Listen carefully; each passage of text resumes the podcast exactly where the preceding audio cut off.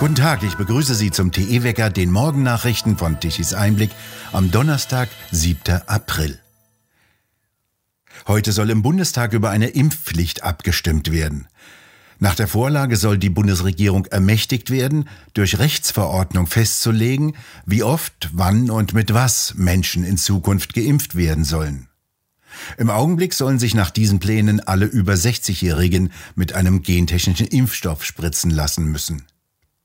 Die EU-Arzneimittelbehörde EMA sieht derzeit keine Notwendigkeit für eine vierte Corona-Impfung. Karl Lauterbach, derzeit noch Bundesgesundheitsminister, hatte sich für eine vierte Impfung eingesetzt. Noch immer gehen Hunderttausende von Menschen in vielen Städten regelmäßig auf die Straße und protestieren dagegen, dass Menschen verpflichtet werden sollen, sich einen nicht ausreichend getesteten gentechnischen Impfstoff spritzen zu lassen. Tichys Einblick berichtet regelmäßig über die vielen Demonstrationen. Der Facharzt für Allgemeinmedizin Dr. Lothar Krimmel führt bei Tichys Einblick aus, es handle sich um eine Zwangsimpfung gegen ein Virus, das man noch nicht kenne, das aber wahrscheinlich nicht gefährlicher sein werde als das Grippevirus. Es sei eine Zwangsimpfung mit einem Impfstoff, den man noch nicht habe und dessen Wirksamkeit, aber vor allem dessen Risiken völlig unbekannt seien. Dies alles geschehe im Wissen, dass die verfügbaren Impfstoffe im Hinblick auf die aktuellen Virusvarianten versagt haben. Krimmel hatte über 20 Jahre leitende Positionen in Gesundheitspolitik und Gesundheitswirtschaft inne und warnt jetzt, dass man angesichts der systematischen Unterdrückung von Meldungen und Nachrichten zu den bislang durch die Corona-Impfung getöteten und Geschädigten man auf das Schlimmste gefasst sein müsse, wenn im Herbst der Bundestag kurzfristig über die Scharfstellung der Zwangsimpfung für weitere Bevölkerungsgruppen entscheiden solle. Krimmel fährt wörtlich fort, doch in der Gewissheit, dass das mit Parteigängern besetzte Bundesverfassungsgericht auch diesmal staatliche Arroganz gegen die schutzsuchenden Bürger verteidigen wird, zündet der Bundestag die Impfbombe dass man sich nunmehr ausgerechnet die Alten und Vulnerablen, also die schwächsten Mitglieder der Gesellschaft, für den verfassungswidrigen Anschlag auf die körperliche Unversehrtheit ausgesucht habe, mache das Vorhaben nur noch obszöner, so Krimmel. Es bedürfe nunmehr des Aufstandes aller derjenigen, die noch einen Rest von Anstand und Vernunft in sich tragen, sagt Krimmel und fordert auch die Mitglieder von Ethikrat und Ständiger Impfkommission auf, Sie sollten Haltung zeigen und geschlossen zurücktreten, um ein Zeichen gegen einen Staat zu setzen, der gegen die eigenen Bürger handelt.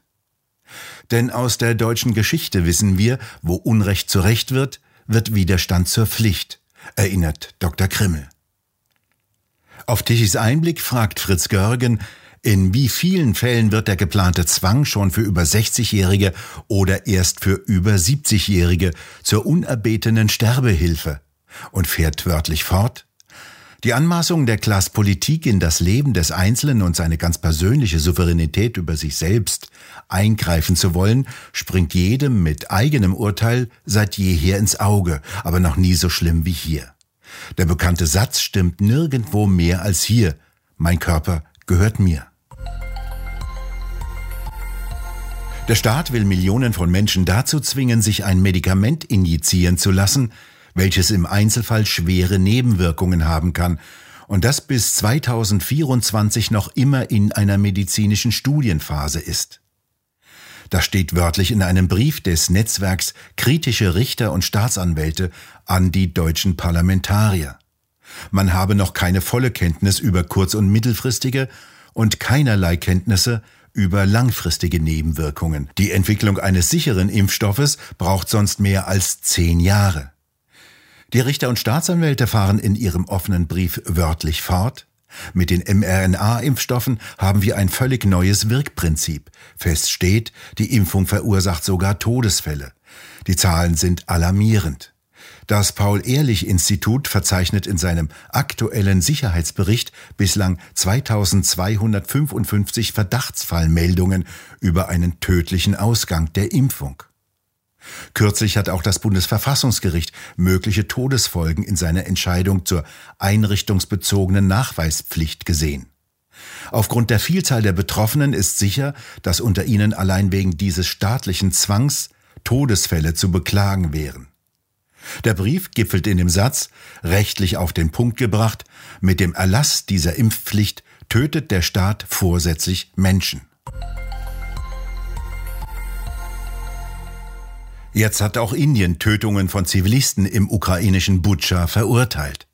Weiterreichende Kritik am Aggressionskrieg Russlands übte der indische Außenminister Subramanyam Jaishankar jedoch nicht.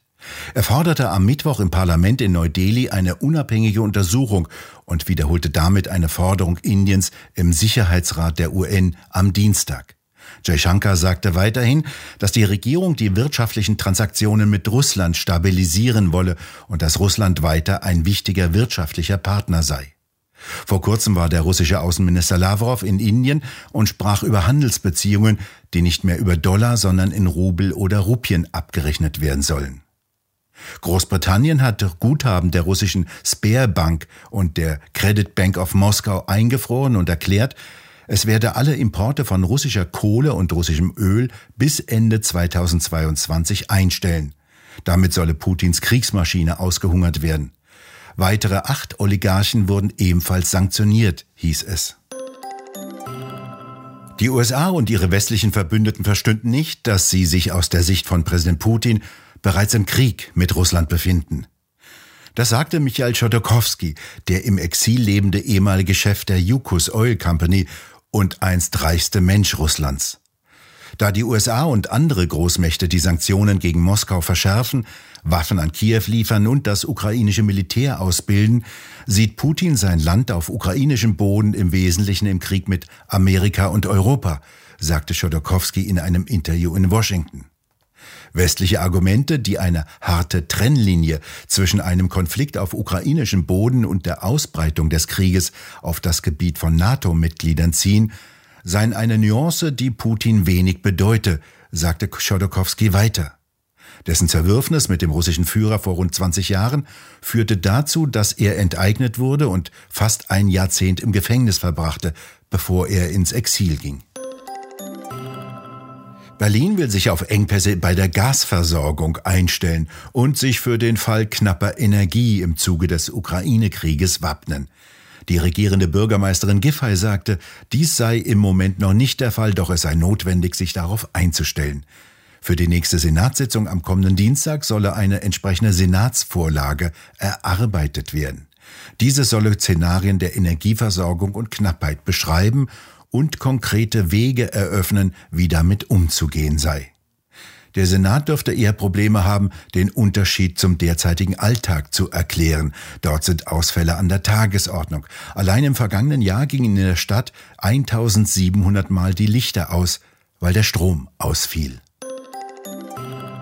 Gendersprache, dieses verschwurbelte Reden und Schreiben von einer Verschwörungssekte erfunden. Diese Grammatikleugner, diese Gendioten haben es bis in die Spitzen von Medien, Konzernen und Kirchen geschafft. Was mit dem Schwindeletikett inklusiv verkauft wird, ist nichts anderes als exklusiv und elitär. Man schließt nicht nur das Volk aus, das diesen Schwachsinn ja mit absoluter Mehrheit laut Umfragen nicht will. Nein, die Schwachen werden von diesem heuchlerischen Pharisäertum eines Pseudo-Bildungsbürgertums noch weiter geschwächt. Sie glauben inzwischen bei den ohnehin komplexen Fernsehnachrichten, sie seien einem Irrenhaus zugeschaltet, wo sich eine Mini-Elite guttural mit Gender Gap und Knacklaut und wie das so alles heißt, selbst verwirklicht. Statt dass man auf die Verständlichkeit der Sprache Wert legt. Ja, und zum Schluss hilft dann wirklich nur noch Galgenhumor. Ein Leser fragt mich, geboren bin ich im Vaterland und mit seiner Muttersprache aufgewachsen. Leben tue ich in Mannheim. Was muss ich jetzt ändern? Das ist Peter Hane und dies schreibt er in seinem neuen Buch Das Maß ist voll. Dieses neue Buch steht bereits seit seinem Erscheinen ganz oben auf der Bestsellerliste und Sie können es im Buchshop hier bei Tichys Einblick auf der Webseite tichiseinblick.de kaufen. Schauer, kräftige Regenfälle und Sturm bestimmen heute das Wetter. Zunächst im Nordwesten, gegen Abend dann auch im Süden Deutschlands. Ein Sturmtief über der Nordsee schickt eine sehr ausgeprägte Kaltfront quer über Deutschland, die gegen Nachmittag den Süden erreicht. Der Tag beginnt im Norden und im Westen mit viel Regen. Es geht sehr stürmisch zu. Vor der Kaltfront rechnen die Modelle sogar schwere Sturmböen mit Geschwindigkeiten von 70 bis 90 kmh aus. Die Modelle zeigen auch eingelagerte Gewitter an. Auf der ruhigeren Rückseite ziehen dann Schauer nach. Die Temperaturen erreichen bis 12 Grad. Und endlich mal wieder ein paar gute Tage für die 30.000 Windräder. Die standen in den vergangenen Wochen weitgehend still, weil kaum Wind wehte. Doch ab kommender Woche schläft der Wind wieder ein. Die Windräder tun das, was sie zu 80 Prozent ihrer Zeit tun. Stillstehen. Denn noch immer haben Wirtschaftsminister Habeck und seine Energiewende-Experten nicht erklärt, woher sie den Wind nehmen. Sie haben stattdessen gerade ein Eckpunktepapier zur Energiewende aufgestellt, nach der Windräder die Stromversorgung übernehmen sollen, wenn Gas und Kohle aus Russland fehlen. Wir bedanken uns fürs Zuhören und schön wäre es, wenn Sie uns weiterempfehlen. Weitere aktuelle Nachrichten lesen Sie regelmäßig auf der Webseite tichiseinblick.de und wir hören uns morgen wieder, wenn Sie mögen.